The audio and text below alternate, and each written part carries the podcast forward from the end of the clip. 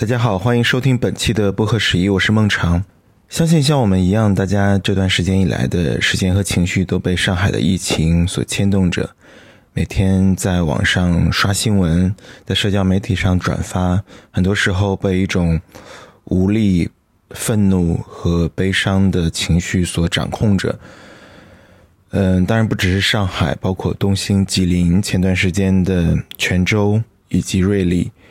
那我们也期待很快能把这段时间的想法和情绪跟大家做一个分享。有些时候话到嘴边，好像不知道该说些什么，因为那种无力和愤怒的感觉太过于强烈。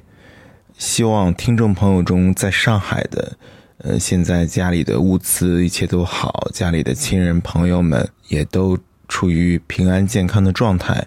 那我们不知道什么时候会，我们可以在春天里在线下再次相见，或许是在夏天，但是我非常期待再次见面的那一天。祝大家都好。那这期节目呢，其实不是关于上海的，是我在三月初在大理的一次驻地所做的声音记录。我在三月初去了一趟大理，也拜访了一些做创新和实践的朋友。在这期节目中呢，我跟三个朋友做了对谈，他们有人在做社区创新，有人在做白族市集的研究，还有在做创新教育。大家熟悉大理的朋友都知道，大理在这些年间已经成为了一个象征和符号，它被大家戏称为“大理福尼亚”，成为了自由乌托邦或一个都市人群寻找。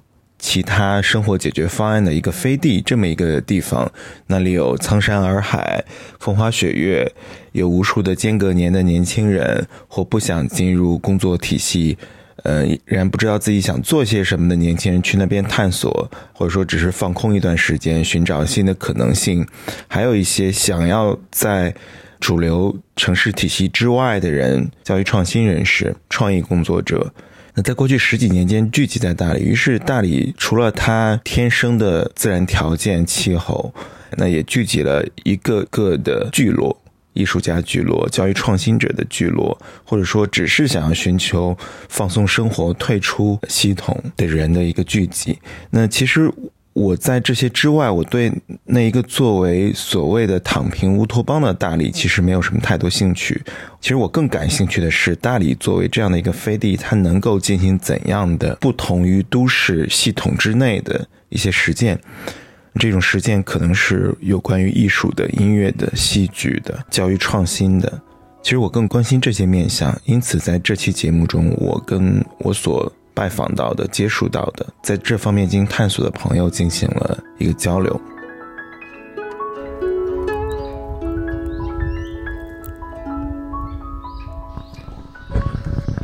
大家好，我是孟长，呃，我现在坐在喜洲的喜林苑。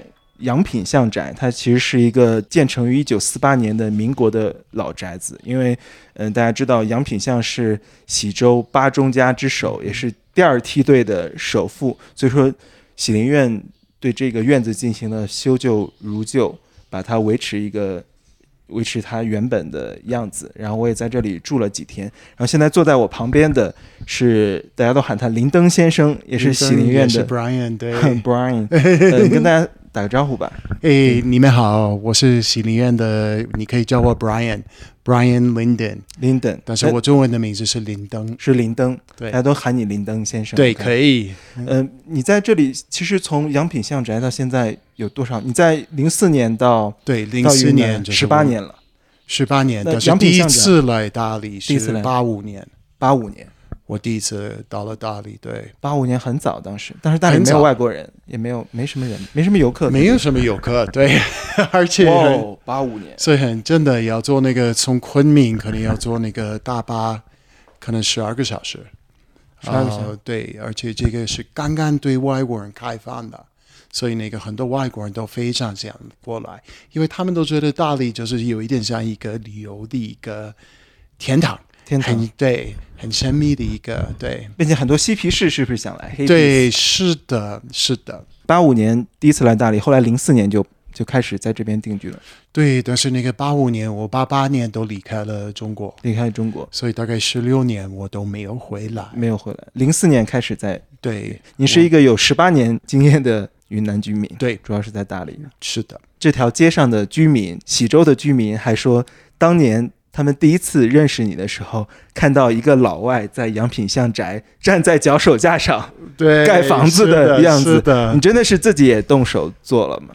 这个宅子什么时候哪一年开始？其实我觉得任何的一个项目，嗯如果你真的要一个成就感，嗯我觉我觉得你亲自要参与嗯这个整个项目，因为很多外地人，他们我们都觉得我们有钱，所以我们就可以过来，我们都可以买一部分的大礼。嗯，但是我觉得钱可能不够，嗯。我们也要投入我们的精力、精力。我们的劳动、我们的情怀。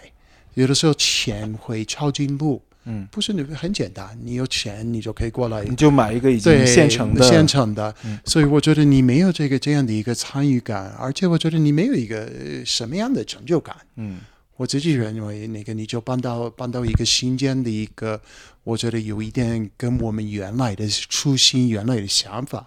我不是中国人，但是我也是对他们当地的文化，我愿意把我的生命、生命的时间生命都投在投在这个，所以我觉得原来我就希望这个都会让他们感觉也很骄傲、很自豪。是十八年过去，你会觉得自己是个大理人吗？你当然是美国人的同时，你觉得会是大理？但是原来我的初心不仅是针对针对，不是不仅是因为大理，明白吗？嗯我很喜欢大理，嗯，但是原来我们寻寻找两年，就选了第一个，就是我们项目的第一个点，嗯，我们就是原来可能在景德镇、呃易县、歙县、安徽，安徽啊，一直在就是找。对，一直在找。后来我们觉得最适合我们做第一个心理院就是喜洲，就是有不一样的，就是有这个当然有几个原因。第一，最重要是我觉得当地的村民真的很包容，嗯，他们都很欢迎。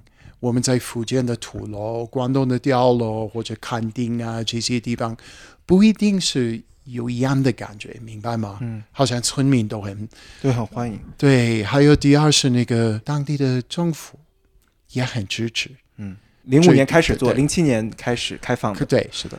在一开始，你其实并不知道要把它做成什么。零五年的时候，我们自己知道，但是我不知道英语还有中文怎么怎么描述，怎么怎么描述说了。嗯因为其其实我们初心就是外交，嗯，我们原来很想让世界意识到中国的那个，我呃也经常说四千九百七十年的文化。嗯，我为什么说是这？因为我觉得近三十年的文化，它也很了不起，嗯我真的很佩服，我也很骄傲。大家能听到背景音的鸟叫。，对 他们也很高我兴我啊们！被我们被小鸟们围绕着，对，就在喜洲的自然里。是的，我也对中国的那个前四千九百七十年的文化也非常感兴趣，嗯也非常骄傲。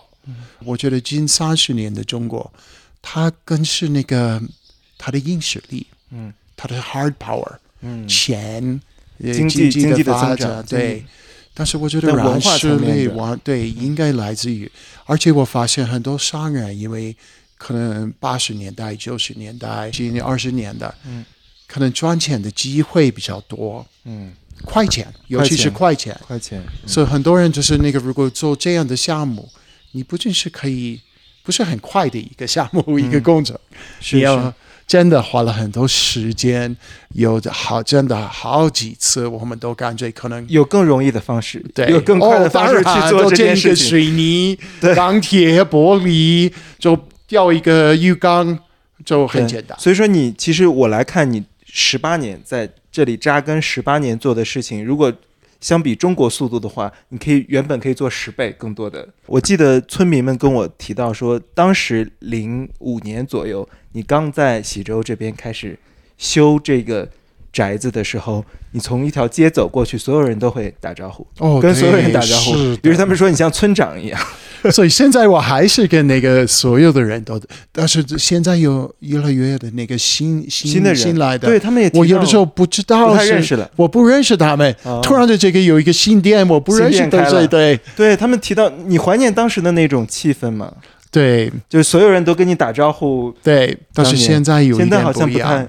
因为那个现在的变化很大。我觉得原来的西周就是那个我来的时候，主要是为了村民，这些咖啡馆啊咖啡面包啊没有都没有都没有。都没有。而且现在的那个咖啡馆这些东西，这些地方基本上没有当地人去消，所以它主要是针对那个面对那个游客游客，包括我们外面这个油菜花田，对，也是针对游客的是的，是的。这个我觉得是不可避免，而且不一定是坏坏的还是好的。嗯这个没有，我不不不要评价，就是评价，明白吗？嗯我觉得这个是应该发现、应该发生的。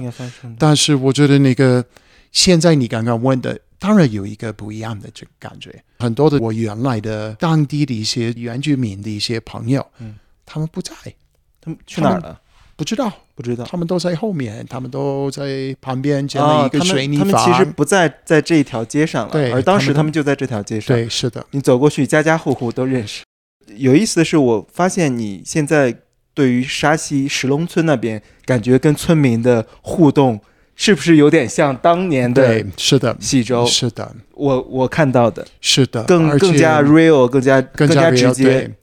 我很想，就是我不知道怎么怎么说、怎么形容、怎么描述。嗯，我很想把这样的一个热情，嗯这样的一个坚持的这一种热情，嗯我很想就是好像 bottle，bottle，put it in the bottle，嗯让世界了解这个也是中国。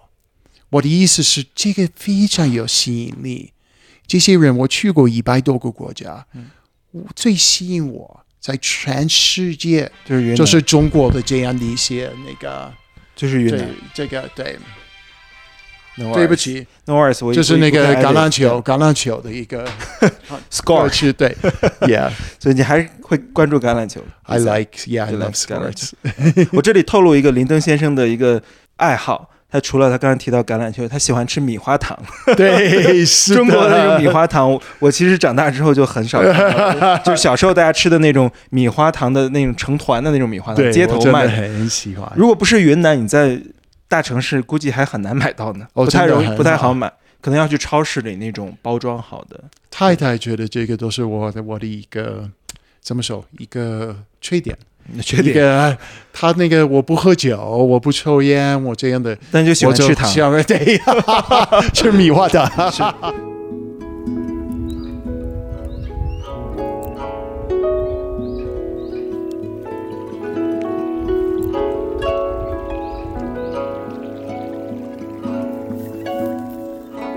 喜林苑在喜洲的这十几年，跟当地社区有哪些互动？你特别觉得非常重要的？我觉得我们开始的时候，我们就做了很多。十年以前，所有的凡是来到喜林院的一些游客，我们都会提前发一个一封信，我们都会请他们，如果他们愿意，把一个晚上都对整个村子都办一个讲座，嗯，这样挺好的所以他我们就会免费提供一个供一个晚餐，啊所以他们可以也给客人一个机会去跟当地交流哇，这个 it's so cool，这很很棒。但是这个我发现那个很多人愿意做，嗯，但是来参加的人人太少了那参加人太少了，在疫情之前会更多的是外国的访客嘛？对外国的非常愿意听，但是外国人已经飞了那么是不是一万公里？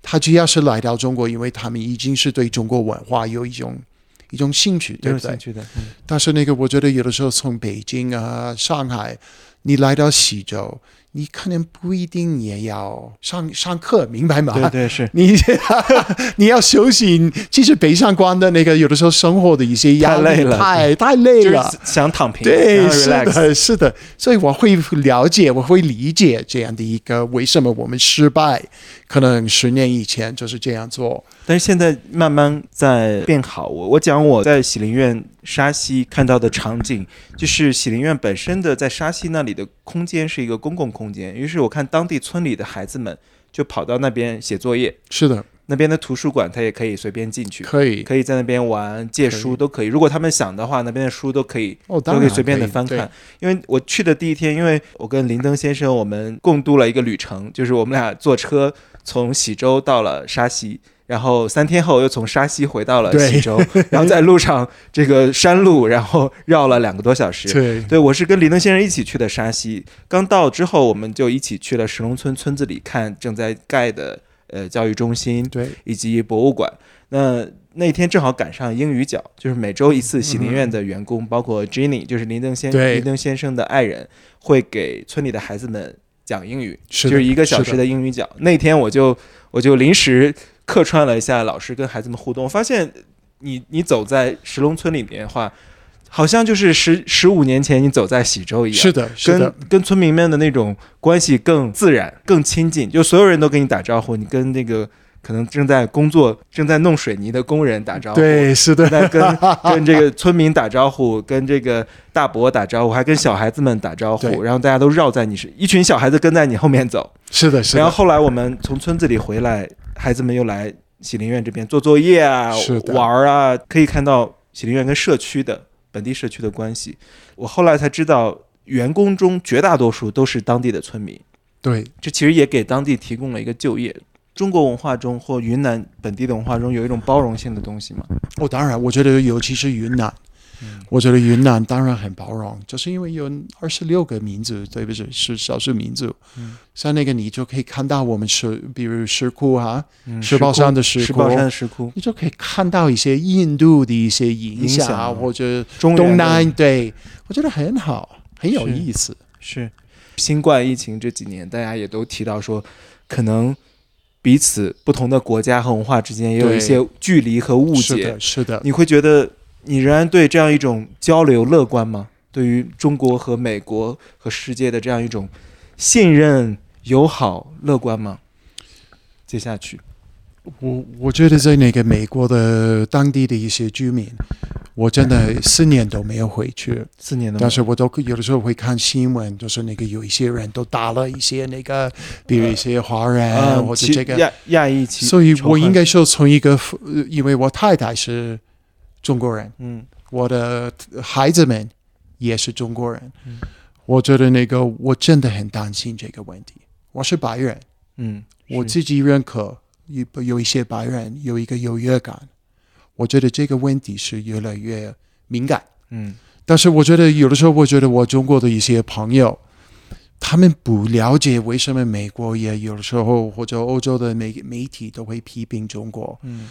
其实这个就是我们媒体的一种他们的任务。，nothing personal，Nothing personal，不是针请你对，不是请你了解。有的时候我就告诉他们，如果你觉得他们都在批评中国，你可能就要看他怎么批评美国，怎么批评他自己国家，他们更批评美国。是。所以我觉得，我希望以后有的时候我就大家更放松对，心就是放松，这个就是我们媒体的一种，它好像是一个市场化，对不对？对我们现在就是为了我们的一些怎么说那个受众受众对对我们的 readers readers，中国有百分之九十九的故事是好的故事，但是他的读者可能只要看百分之一。所以他们也要去找那个百分之一。我每个星期两次，我都会写了一些给美外国的一些文章。我觉得百分之九十九的读者他们都会点赞，嗯，都会说很棒，可能疫情他们都还是觉得中国和美国、欧洲和美国，I mean 欧洲和中国，我们都要保留，都要交流啊交流。我其实是中国的一个一个啦啦队，但是那个我不是那个一个 apologist，明白吗？明白。我看的中国，百分之九十以上，百分之九十九的我看的，我就觉得很棒。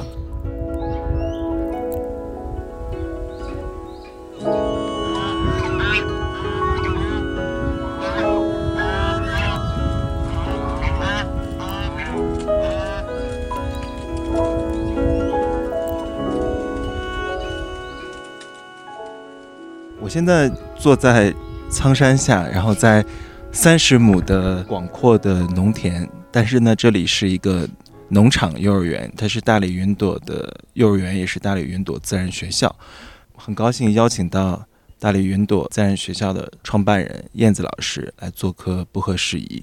那大家都知道，近些年来很多人来到大理寻找教育的另一种可能性。那其实很多实践者也是近几年来吧，很多是从幼儿园教育入手的。所以说，大理云朵就以它的自然教育，包括作为农场幼儿园的存在，以及它的研学和游学体系著称。那在过去六年里，也做了很多教育方面的探索。所以说，对我个人来说，特别好奇，呃，如何在大理进行这样的一种新式教育的实践。燕子老师跟大家打个招呼吧。好，大家好，我是我是谢红艳，然后孩子们和老师们都叫我燕子老师。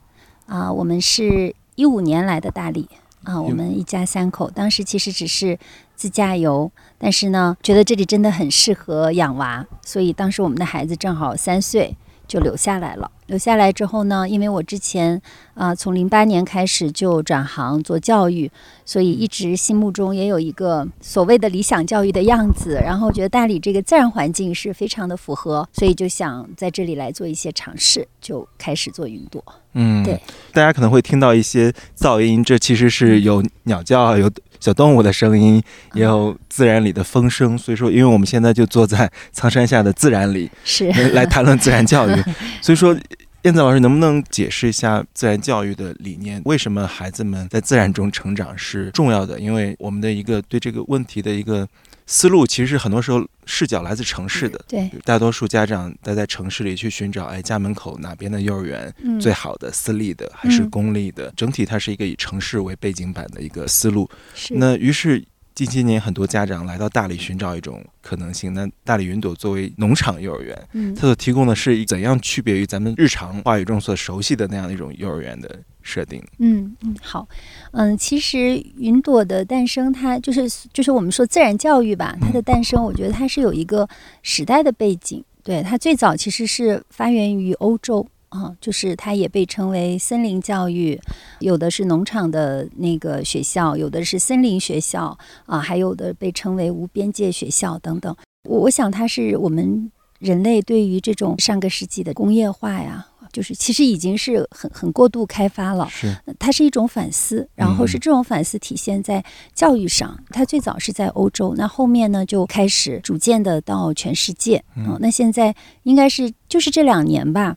在中国，它突然间变得非常的热门。是是，对，其实我们做的时候，并没有想着说是要去赶一个潮流，只是说，呃，它是我们基于我对教育的思考、教育本质的思考，呃，很自然的一个选择。嗯，对，所以并没有想到说，哦，突然间好像走在潮流的前面的那种感觉。对，因为我们做这个已经六年啊、那所谓的自然教育、自然幼儿园啊、森林幼儿园、农场幼儿园，它其实都是这两年开始突然间火起来了。我其实并不认为说我们在做的是叫做自然教育，我们的教育理念它更准确的说叫整体教育。我的理解呢是说，嗯，从人的角度和从这个世界的角度，呃，我认为它都是整体性的啊，就好像我们作为一个个体，一个独立的个体，但同时我们是一个整体，我们有身体，对吧？我们有我们的认知，认知的层面啊，那也有这种啊心理的情感的层面。对，所以这样共同的构成了一个人。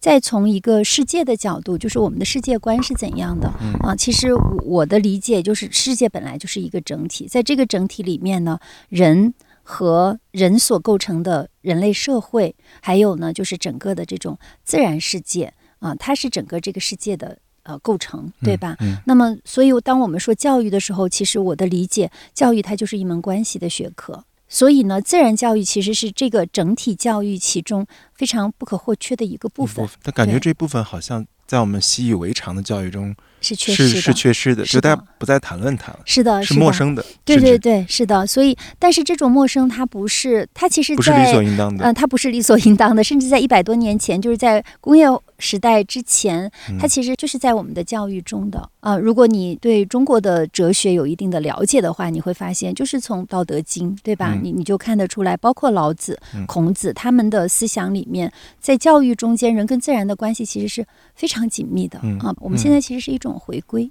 所以前两年有一个名词叫自然缺失症，有一本书叫《林间最后的小孩》。这个书里面就提到，他说现在他观察到的就是越来越多的孩子其实会出现各种各样的行为上的、情绪上的，就是各种各样的问题。嗯啊，那那个作者他把这个归结为说，其实呃很大一部分原因是因为我们跟自然的一种割裂。啊，所以他非常的强调说，人尤其是孩子一定要回到自然里。跟自然的关系，它其实是孩童时代非常重要的一个部分。因为我五岁之前，我在一个呃，就是在一个乡村里成长，然后嗯。而且那个时候呢，我是跟我的呃爷爷奶奶、我的太婆、姑姑，就是跟这样的一群家庭呃跟家庭在一起，但不是跟嗯。爸爸妈妈，嗯。嗯因为爸爸妈妈他们在城里工作，嗯然后我就在乡村跟这些亲人在一起。那我发现说，呃，其实它就是两种爱，一个是自然的爱，一个是人的爱。就这个东西，它给了我。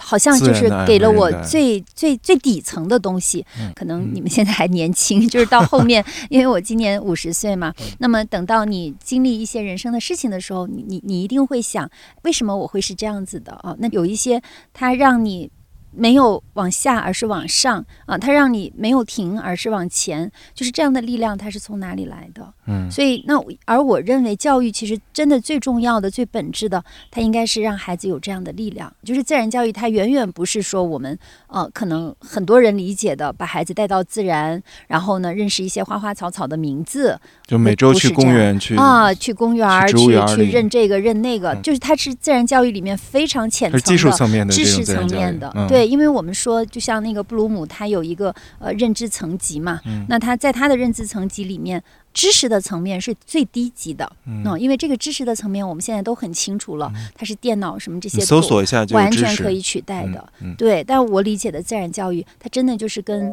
跟生命最底层的一些呃力量啊，一些甚至是对宇宙的这种认知啊，是要去体验，是要要把对，是你的关系啊，就是这些层面的。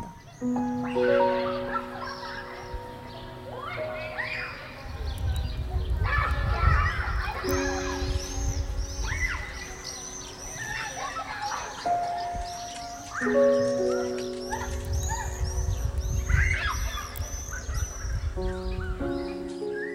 们现在做的，您刚才提到是是孩子们自己搭的一个对，乐园，是吧？对？对对，嗯，就有很嗯多很多木质的滑滑梯，对，嗯，有孩子们自己的农田，嗯，就他们自己是不同班级自己对，是的，我们上学期是不同班级的，这嗯学期我们现在已经在更，马上因为我们刚开学、嗯啊，马上下周就可以开始有农耕的呃课程啊活动。还有马场、马术，对，有马术，对，那边还有我看养了一些鸡鸭鹅是的，等等还有羊。羊 孩子们来到这里，可能不嗯同年龄，大概是从什么年龄到什么年龄？哦我们是三到六，三到六岁，他们一嗯般还有两岁多的，两应该是两两岁到六岁，两岁到六岁，嗯，对，那他们一般比如说孩子们一天怎样起来，对，怎么度过 对 怎么度过农场幼儿园的在在天？哈嗯。嗯 那我们的孩子呢？他是我们是早上九点入园，嗯嗯，然后大一点的孩子呢会更早一点。嗯来了之后呢，大孩子就会会开始有一些就是运动啊，嗯比如说射箭呐、嗯、比如说跳绳儿啊、嗯这种。然后呃，小孩子呢入园之后呢，就是自由的玩一玩。我们也还是会有这种呃一些课程，因为我们是一个双语的幼儿园啊、对，所以也会有一些英语的学习，这种主题式的学习。但是就是大量的时间，他们就会在户外去玩儿，嗯、还有呢就是去喂羊啊，嗯、喂鸡啊，就是做这些，嗯、但他我们现在没有把它变成一项你每天必须做的工作，因为我觉得对于小孩来讲，你一旦把它变成一个必须要完成的任务，它就变味儿了。对会有抵触。啊、对，所以都是孩子们他自己，他去给羊，嗯、弄点草啊，去喂喂羊啊，喂喂鸡啊，这样子。然后中午吃完饭休息啊、吃完饭我们就会在农场里再散个步。吃的也是农场里的食物吗。嗯、吃的对我们的大叔种的菜，当然不能全是，因为也有一些菜它毕竟它要品种要丰富嘛。嗯是是但基本上青菜类的，就是地里能种的，我们基嗯本上都是我们自己来种。哦，对，吃自己种的菜，哎，是 对，然后跟着有的小朋友休息，有的小朋友就做一些安静的活动，嗯、嗯因为我们这儿是跟很多幼儿园不同，我们没有那种呃必须强迫孩子要午睡。嗯到下午的时候，我们就会有这种呃探究式的学习、项目式的学习。他的意思就是说，让孩子就像成人一样，呃，通过做一个一个的项目来全面的来发展他的一些能力。嗯。比如嗯说，孩子们，我们这儿有一片树林，哇，这会儿风吹树动，嗯，很舒服 哈，很舒服，就是我们这儿有风声风声。是的，我们有一片树林，然后呢，那孩子们在上面有一些游乐的设施，但是这片嗯树林呢就没有怎么利用，大家都觉得挺可惜的。嗯。而且呢，他们也想有一些更挑战性的呃这种呃游乐设施，嗯。所以我们就让大孩子们就自己来设计。呃，自己来搭建啊，当然嗯这些老师也会给到一些有体力方面的支持，但是它的设计啊、包括命名，这些都是孩子独立完成的。嗯，对，这就是一个比较典型的嗯项目。他们共同完成一个从开始呃嗯计划需要投入多少时间，需要多少人，是的，分工等等。是的，是的，大大小小的，像那个这么小的朋友就开始干这个。呃，对，像那个叫什么跷跷板，那也是一个非常小的项目。说到是嗯。幼儿园，孩子们在这里好像是来上学加引号的，但其实我想到更多其实是如何度过童年，嗯，跟同伴们协作、是。呃交谈，然后远处就是苍山洱海，是的，在自然里，在自然。里，上个星期五我们就结束了两个项目，嗯那一个叫呃好吃项目，一个叫纸飞机项目，嗯对，它都是呃源于孩子的兴趣。那周二的话，我们要开始三个新的项目，一个是农耕项目，一个是呃营造项目，啊还有一个是兔子问题，就是因为我们。你可能今天没注意，我们农场其实兔子特别多，嗯然后现在已经成灾了，所以呢，就孩子们就很感兴趣，怎么能够把这个问题解决？嗯嗯，也会有阅读课，这样就是、呃当然这些有，我们还有一个非常好的图书馆。哦，对，其实就是说，我们不只是看起来有一个挺好的环境，嗯那我们在学术上是非常的，是有是有 精心的设计的，对，对对对对不对。是说就对，不是就那撒下来种大家散养的散养啊，什么就在地上爬一爬啊，不是的，因为呃，孩子他在自然里，并不等于说他真的能够呃跟自然建立那么深切的关系，嗯，对他还是要有引导嗯的，，对，一样的是要有有有目标的这种活动、游戏嗯。啊、课程的设计。太开心了。那对于嗯。家长来说，刚才也提到，其实很多都是从外面搬来大理的，全部。那全部，是。那我们可以理解为这是一种为了孩子教育的一种移民或移动。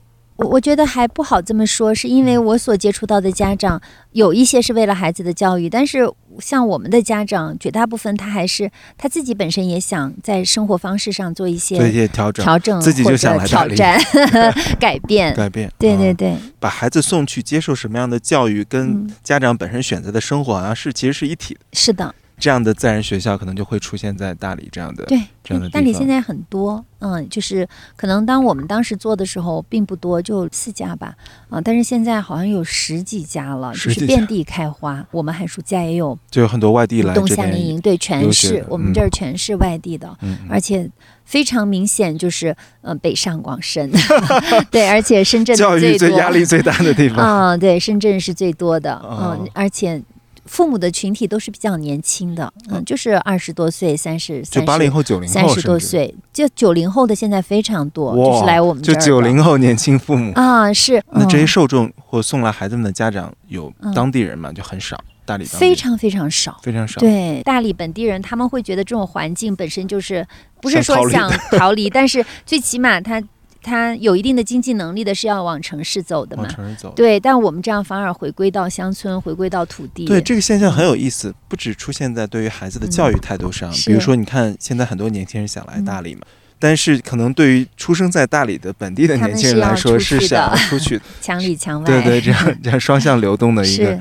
那么还有一个问题就是，嗯，这些孩子们在自然教育中成长的嗯孩子们，他们到了六岁之后，他们嗯去往去哪里？哈？是，嗯，像我们的孩子去哪儿的都有，嗯。啊，有的就出国了，嗯，然后有的去国内读国际学校，嗯。有的就是回大城市读很好的公立学校，嗯。甚至是所谓的名校都有。嗯。嗯对，其实我们的很多家长他本身是属于那种教育背景非常好的，嗯。就是因为很多人时候大家会有一个误解，会认为来大理有一种逃离。就是可能是不是在城市里退出当代呃生活，混得不太好，不想卷了，所以来大理。不想卷的，一般都混得挺好的。哦，是吗？哦，所以大家都觉得来大理的可能也是中产以上，对哦就有这么一种是吧？对，其实对，其实我们的家庭，我们的家长基本上。大部分都是属于，即即使在城市里，他们也能也是已经过得很好的。就我们的家长里面，其实不乏这样的超级学霸，嗯都是中国或者是国外的这种呃所谓的顶级名校的嗯嗯。这样的家长。嗯明白，对，那他其实是是我们认为很欣喜的，就是、嗯。呃，因为他们有过这样的走过这样的一条路，嗯，就是我们其实现在卷不就是为了那样吗？为了走这条路嘛，嗯。但是这些家长他自己走过这条路，嗯。他其实有一个很清醒的认识，所以他反过来他会希望说，哎，我的孩子其实是有另外的，他的人生是有另外的可能性的。嗯。对，嗯是。是，这其实是反过来的一个反是的，是的。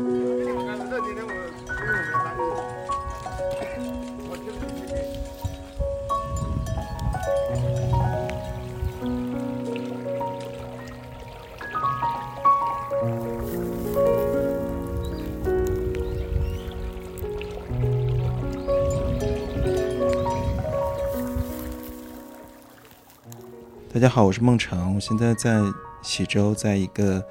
嗯朋友家里，他叫赵倩，然后他是很资深的媒体人。两年前，他决定回到家乡大理喜洲，嗯，做一个叫业态市集的研究项目。大家知道，我这周都在喜洲和沙溪、大理这边住。喜洲古镇呢，其实离大理古城有二十公里。嗯，我之前以为是两个地方，其实在北京就相当于朝阳和海淀。那我们今天其实就想跟赵倩聊聊，她搬回家乡之后，他通过研究当地的白族市集来理解大理在地文化的一些观察和发现。那我也在这住了一周，其实了解仍然有限，但我觉得发现很多很有意思的点。赵倩可以先跟大家打个招呼。大家好，我叫赵倩，我之前在 Bloomberg 工作，就是我辞职前的最后一份工作是在 Bloomberg。我当时做了一个纪录片的项目，然后其中一集其实是啊拍到了大理，然后就把自己给给带回来了。因为我第我第一次遇到你的时候，我以为你是又一个那些朋友们厌倦了北京的生活，然后要来大理寻求新生活的一个。但是你其实这是你家。其实我觉得北京和喜洲都是我家呀，哦就是我对北京也有非常强的归属感，但是我突然会觉得。就是另外一个我很重视的家，我突然一下子觉得对他一无所知，所以我就觉得我应该、我应该回来一下。咱们那天聊到说白族的文化，包括你也是白族人，嗯，也聊到白族的商会文化，在清末民初的时候，其实大家都提到穷大理、富理喜洲，喜洲是大理这边的重镇经济中心，然后曾经商帮文化非常的兴盛，并且有马帮的传统。那你可以跟大家介绍一下，就是喜洲在油菜花田和古城一条街之外的那个立体的喜洲吗？喜洲其实在整个云南都是一个非常特别的存在。它在唐代的时候，它其实已经是一个呃非常重要的地方，它是南诏王的行宫，所以其实喜州人自古以来的这种地域优越感是非常强的。就是大理的他会他会觉得他会觉得我是大理的皇亲国戚。在此之后呢，他在各个历史阶段都扮演了非常重要的角色。民国期间，其实这边发展到了它的全盛时期，这边出现了一个非常显要的商业团体，叫做喜洲商帮。它的这个商业团体发展到了四大家、八中家、十二小家，就是第一呃梯队、这第二梯队、第三梯队的。对，就这二十四个商业团体的话，它形成了喜洲的一个经济实力。嗯当时喜洲还以一个小镇的这样子的样貌呢，在在那个西南联大的那个期间，就是在抗战的那个期间，其实他们还接接纳了华中师范大学。嗯当时喜洲人是非常非常富裕的。我觉得喜洲它可能代表了一些云南人，他想寻找一个很特别的。呃，就是说，哎，我在这个地方，我既不是政治最中心的地方，但是我也不离开这个政治中心太远。呃，我我曾经看过一个清代的一个人说，喜洲的选址是说，哎，我这个是。呃，不甜不圆的中间的一个地方，就是说我在田园之外，我可以保留田园的这种心情，我也可以保留就是重要的社会不脱节。它是一个退隐，但是又不会被忽略的这样子的一个角色。所以，所以其实喜洲除了这个古镇的这个样貌之外，它其实有一大片田园在包围着它。你来了这边以后，虽然现在喜洲的土地大多数种成了油菜花，油菜花也是真的很好看，就是客观的讲，非的很好常好看。其实油菜花只是喜洲的一景，就是。嗯，我记得在我非常小的时候，这边其实是种一种非常强劲的植物，是蚕豆。就是好多我的朋友春天的这个时候来来云南以后，他们最喜欢吃的一道菜就是蚕豆。嗯，这边以前其实不是油菜花，它满田满垄的全都是那种蚕豆花。然后你还会慢慢的闻到那种蚕豆花，它也有香味，但是也没有那么浓，它是更自然的一种植物。然后后来慢慢的种成了油菜花，到现在的这个旅游经济时代了，那它符合现在的这种需求。但是我的意思是说，它其实有一些呃不太一样的景观。现在依然也还有一些田会去种这种蚕豆，也有一些田去种这种油菜花。所以只要你慢慢的顺着喜洲这个周围去走呢，你会发现啊、呃除了喜洲古镇的这个。呃，建筑之外，喜洲古镇的建筑当然也是非常非常显赫的，在这边，因为当二十四个商业集团的经济实力达到了一定程度以后呢，它其实每家每户为了彰显自己的地位呢，都修建了非常漂亮的白族民居的建筑，所以保存非常好。对对，并且保存非常好，而且每一家每一户都有自己的小心思，所以你如果是一个建筑迷的话，你也可以从建筑。呃看开去。然后，如果你是一个对啊土地和田园有有所想象的，然后。嗯，不要被某种田园的生活被禁锢住呢。我觉得喜洲会给你一种书香门第的那种感觉，就是你打开门，好像大家都有礼有节的，然后再打开一道门，你可以看到田野在你的前方，再再往前走一点，洱海就在你前方，所以它是一个非常漂亮的地方。因为这边喜洲是一个茶马古道的一个必经之道，马帮应该是被使用了很久，但是但是这边的商帮在他们慢慢起来以后呢，他们。呃，在这个滇缅公路上或者什么的，他们其实用了非常多很先进的这种运输工具。他们的商号其实现在，嗯，我查了很多资料，它基本上啊，像纽约、香港啊，做到旧金山、旧金山啊什么的，这些都非常都非常多。啊，这边同样也是，呃，巴中家的叫杨卓然，嗯，他当时主要的业务其实是做猪中啊，然后做一些呃茶叶，做一些。布匹啊什么的，他们在昆明曾经开了一个很大的厂，叫纺织厂什么的。他们当时建他们的这个宅子是花了两千两黄金。一九四五年、四六年的时候，两千两黄金是一个什么概念？就说你在山西，如果你要开银行的话，你其实已经可以开很多银行了。还有一个特别感慨的，我们那天也聊到，就是在乱世中修一个这么漂亮的宅子，修十年。二十年到四几年的时候修成了，我们今天看到了一个保存很好，因为离我们很近，还不到一百年的，呃老宅子。然后刚刚盖好，可能没有住几年，他们就要再次面对大时代的一个离散，可能整个家族散的到处都去。但是严家有一个小儿子，后来还还在云南特别有影响，是吧？做了做了副省长，杨克成。杨克成。其实喜洲商帮对后代的教育都非常的。重视，比方说杨克成，他其实是哈佛的那个经济系毕业的博士，嗯，他当时在云南做副省长的时候，其实做了一些在经济方面挺重要的决定。然后，呃，喜洲商帮别的人家，比方说我刚才提到的杨卓然家，他们家主要是在德国留学。嗯，就喜洲商帮兴起来以后的商二代，基本上都受到了非常高级的教育，教育，甚至是在那个时候，呃，我昨天跟你提过嘛，他们其实当时出过一本呃杂志，叫《新喜洲》。呃，其中的一个发起人是张耀珍。张耀珍是谁呢？他其实是中国第一部法典的撰写者，就是帮孙中山去撰写这个法典的。他也是本地人吗？他也是本地人，他是他也是喜洲人。所以他们当时我我找到那本《新喜洲》以后看了一下呢，我自己是很震惊的，因为当时。你想四几年的时候，大家其实还很穷困嘛。当时喜洲已经开始推广，就是说，哎，你要使用清洁的水啊，啊，你要那个男女平等啊，女性要有权利去上呃上学啊，啊，要倡导自由恋爱啊。所以说，观念是很新的。对对，他们因为富裕了以后，接触的这个文化也比较的广阔的话，其实他们对自己的那个地方是挺有这种责任感的，尤其是对国家当时的未来。他不觉得喜洲是一个地方，他觉得对整个国家是有使命感的。除去这些喜洲的当地的商业精英，那。嗯，其实喜洲本地也是非常一直非常活跃的白族文化本身。那这两天其实也听你介绍本地的本主信仰，那不同的村都有自己的本主。你那天说到一个很形象的描述，我觉得也很方便大家理解，就是每个村都有自己信奉的小神仙，这些小神仙是平等的。他们说百分之七八十都信奉大黑天神，那其中有些地方可能有些不同。但你提到的一个很有意思的点是说，这些小神仙中也有等级体系，就有大神仙、小神仙。而你说喜洲这边的。本主是本主中比较重要或地位比较高的。其实本主就是按学术的正式的解释，它其实叫本境之主，就是保护我本地的方圆百里的这样子，本地的主管人、主管神这样子的意思。但是呢，因为他们跟白主任的关系非常的密切，他就像他就像一个家人一样的，所以其实我觉得大家如果特别难以理解的话，把它理解成家神是挺合适的。那喜洲这边的格局当然是非常高了，一般一个村呢只有一个本主，嗯，因为本主是很很人性化的，他也可以谈恋爱啊或者什么的。呃，喜洲有九个本主，就是我们那天喝咖啡的那个对面的那个小广场，嗯那就是那就是那九位神仙的府邸，叫九坛神庙，嗯，那是喜洲的本主庙，里面供着九个本主。聊到这个，因为你这两年就作为返乡青年回到喜洲之后，你重新认识了自己的家乡，可能跟更多的外来的新大理人不太一样的一点，而你提到很重要的一点是你重新理解白族的当地的文化是通过市集而。你们把它称为赶该，其实就是赶集，可以理解为我我得介绍一下我们、嗯我们我们做的这个项目，我们做这个项目其实叫业态市集。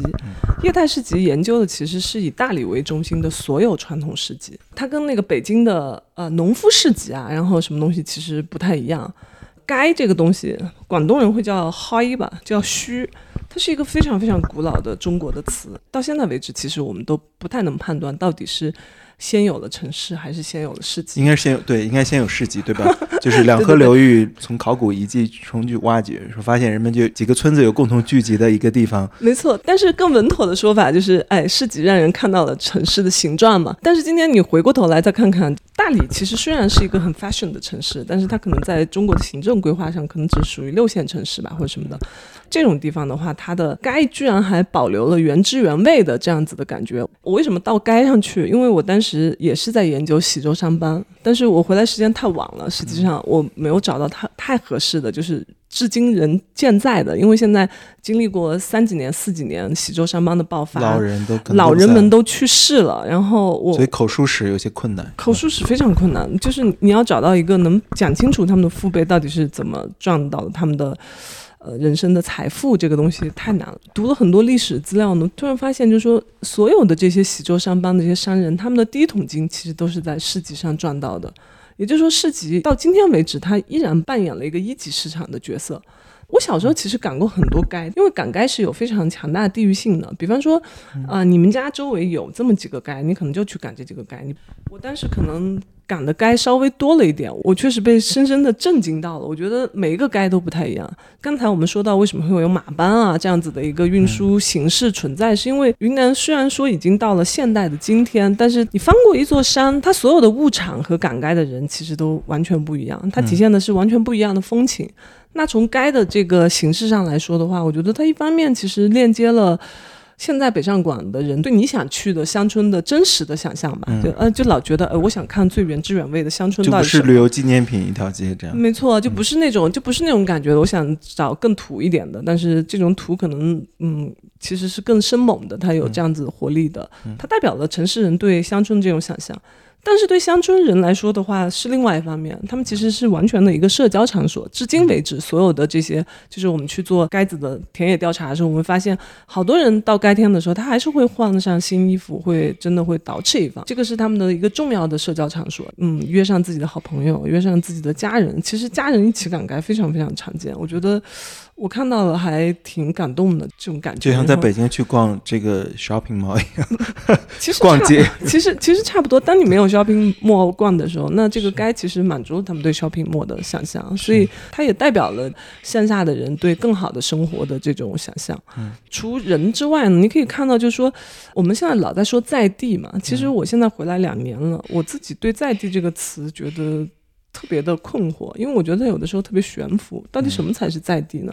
但是我觉得各种各样不同的该子可能呃，满足了我对在地的想象。它其实是真的实打实的跟这片土地有链接的，它不是漂浮在某种上空的这种想象，或者是一种呃虚荣的这种 show off 的这种东西。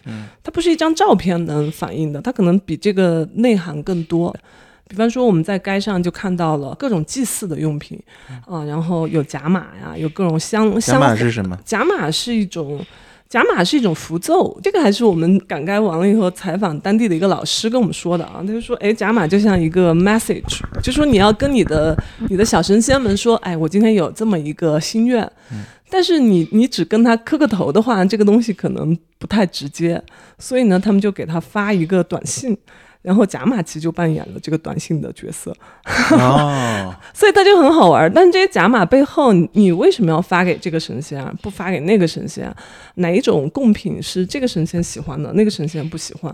所以它的这些东西都是非常立体的。每个街子，每个街子它都会，它都会有一个固定的该天。那个该天就是我们约定好，我们我们就在这天来赶该。但是，呃，大理地区的街子就是比较的多元了。这个时间，嗯、它既有阴历的。它也有阳历的，然后还有按星期记的，就比方说我们不管你们任何的这种节奏，就是有些阴历、阳历的，我们就按星期一、星期二赶街这样子算，也有。所以我们到现在为止，我们都没办法做出一张没有规律比。较全面的这样子的赶街表，因为现在好像菜市场该子已经越来越火了，我觉得已经越来越成为就是所有的呃时尚的年轻人去一个新的地方，他们觉得哎，这个才应该是他们了解这个地方的第一站。对于这样一种聚集的。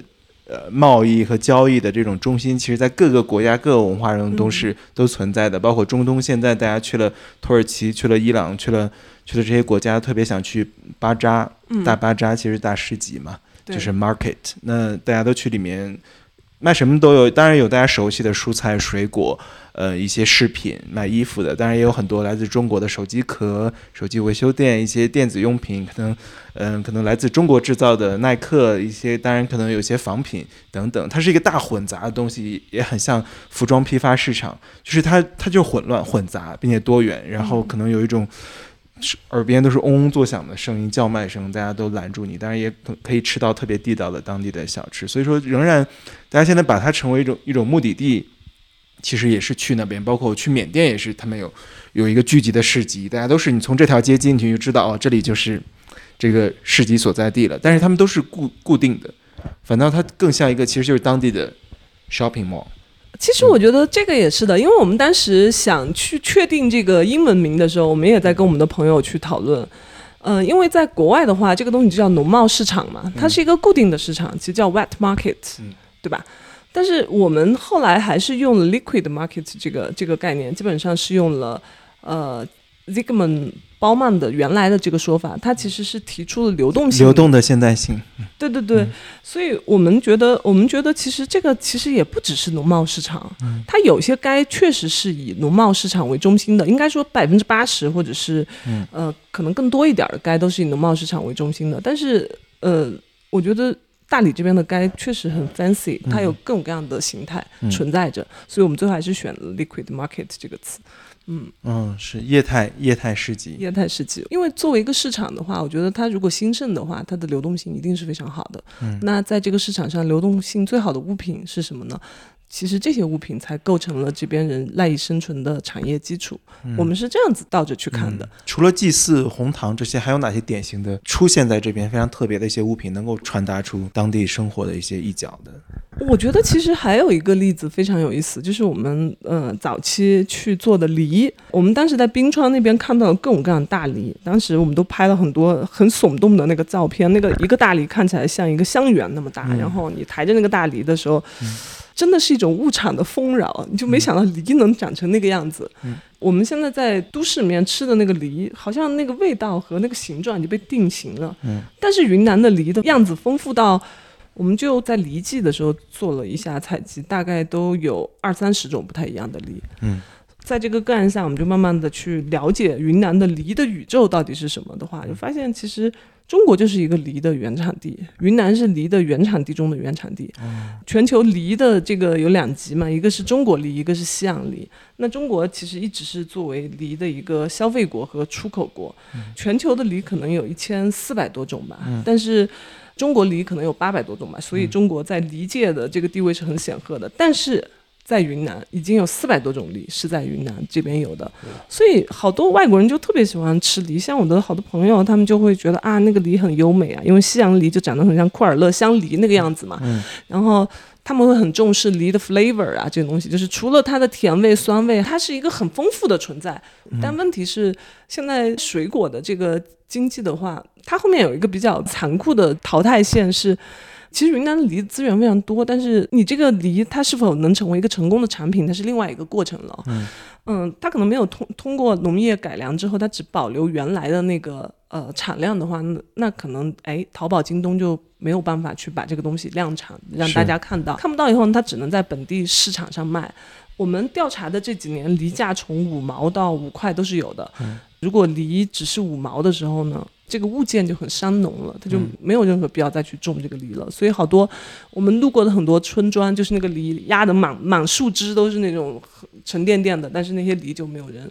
就没有人愿意去收，他们也会很很务实告诉你说，我现在种梨，我可能还不如回去干点别的事儿呢。嗯，因为我我只要花一个劳动力在上面，我都收不回成本。这就是梨的很悲哀的这种现状。但是我觉得很重要的一个问题就是说，嗯，大家可能还是要先对这个梨产生兴趣，就是，哎，我知道有这么一个梨，我想吃到这种味道的梨。然后，是不是能反向促进一下这些梨农和农学家们对梨的关注？其实梨也是一个很重要的这种水果呀。嗯，你接下来这两天不是要去微山去看一个该吗？嗯也是，它是一个更特别的，要请本主回家的一个该，是吗？微商这个该，其实我们已经等了好几年了，因为这两年疫情，就是呃，云南的该为什么很 fancy 的另外一个原因，就是它不只是和节气相关，就什么节气上什么产品，就是非常赤裸裸的，你一下子去赶该，你就会看到了，哇，这个。呃，蚕豆又上市了，然后各种各样的水果上市了，你会跟季节的感觉非常近。它另外一个东西就是节庆，那大理这边有一个很盛大的祭祀，叫绕三陵。绕三陵是一个，呃，其实是一个祈雨求求农业丰收的这样子的一个大型的祭祀。但是其实这个活动的这个 range 非常长，基本上从二月份就开始了。它二月份其实就是一群奶奶们，就是刚才我们说信本主的这群奶奶们，她们长途跋涉的，呃，就跑到微商那边去接他们的姑娘，就是这个东西，他们本地人叫做接金姑。金姑其实是白王的女儿，这个白王女儿后来嫁给了嫁给了南诏王细奴罗。这个节呢，其实就是把金姑从娘家接回自己家来，嗯啊，然后他们会长途跋涉的去接。但是另外一方面，这个事情好玩的部分在于说，因为其实妇女们平时的工作都非常的辛苦，她们基本上是全年无休的，嗯，所以这么成群结队的，然后可以大家一起很高兴的去玩的，而且这么长时间的，可能也就这么一次每年。每年这一次还挺久的，三个月。呃，他们其实接金菇的时间是十天到十五天，就是从二月初八到二月十七就回来了，然后中间还会有很多过渡，到最后绕三零的时候呢，就是这个活动的高潮和盛典。它会有很多不太一样的庆祝这个节的方式。到绕三零的时候，你就会发现，哇，那个满街满场的唱歌的、跳舞的人，还会有很多人卖很多很好玩的小小玩意儿，就是哎，你怎么你怎么去把那个小孩给装扮漂亮？因为这边的太阳很辣嘛，他们有一个保护人不被太阳灼伤的一个小的一个。呃，物饰叫太阳膏，会贴在那个太阳穴上，很好看。那个东西其实是一个非常当代的艺术品，我们觉得。对，祭祀用的盘子呀，各种各样的白族衣服呀，也有很潮的。比方说，在那个绕三林的街上，它也会凭空出现一个像那种游乐园一样的这种小孩可以玩的那种旋转木马啊什么的。嗯，所有的这些东西就构成了他们庆祝时候可以去玩乐的这些东西。我经常听在这的一些天，经常听到说白族特别男女平等。相对汉族更有这个性别平等的意识，这是真的吗？我觉得这个问题去哪里问，应该都是一个伪命题吧。就是从本质上来说，大家都挺希望这个东西成真的。对，所以说很多人谈论它，说我们白族对对对。白族但是在这个男女真实特别平等的，，但是在真实的系氏族什么的。真实的乡村劳动里，我觉得其实妇女承担的责任和她要具体，我我不能说女性比男性苦得多，但是女性要承担的事物，如果我们一二三数过来的话，她想要更多。男性只要养家就可以了，女性可能要管家，然后她可能要呃伺候婆婆啊，然后她要养小孩儿，同时她要做家里所有的家务。也许如果你的男人赚的钱不够多的话，我也要去外面打工，经济收入，所以总体上，我们看下来，我们真的觉得女性非常非常辛苦。我想西南整个少数民族地区，因为我也去过很多地方采访啊，我可以毫不犹豫的说一句，我觉得女性其实挺辛苦的，而且他们的这种辛苦程度远远超过一一般那个城市白领的想象。他不是，他不是说有个星期六、星期天，他是全年无休。所以说，你要想你在这种情况下，你就能去想象一个这样子的。呃，可以跟我的好姐妹一起约起来去旅行一次的机会，对他们来说意味着什么？嗯对，回来这两年，除了你的工作层面，然后通过这个赶该去理解当地的文化，然后你觉得在这边生活跟在北京的生活相比，就跟你搬回来之前想想的差不多吗？我觉得还挺，我我可能在北京也是一个这样子的生活状态，然后回来以后，回来以后，我觉得可能更更沉静吧，就是比较安静。比方说，我会跟我朋友说，哇，我回来以后。以前我们有一个阅读的词叫 function 的这种阅读，就是我我们可能要做什么东西了，我们去读一一系列这种书。但是我现在回来以后可以开始读小说了，我就觉得还挺幸福的。而且，嗯，你读读书，然后跟呃周围很实在的这种社区建立真实的链接，嗯、它是另外一种感觉。嗯，我想大家都有一个小院子，啊大理院子很重要，我 发现。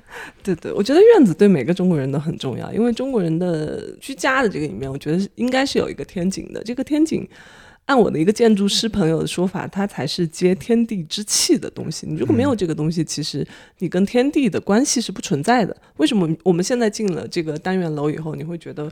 呃，很快的切入到了另外一种生活，是因为你没有机会去关注地上长出了什么东西，所以我觉得在地这个东西其实是一个很具体的事情。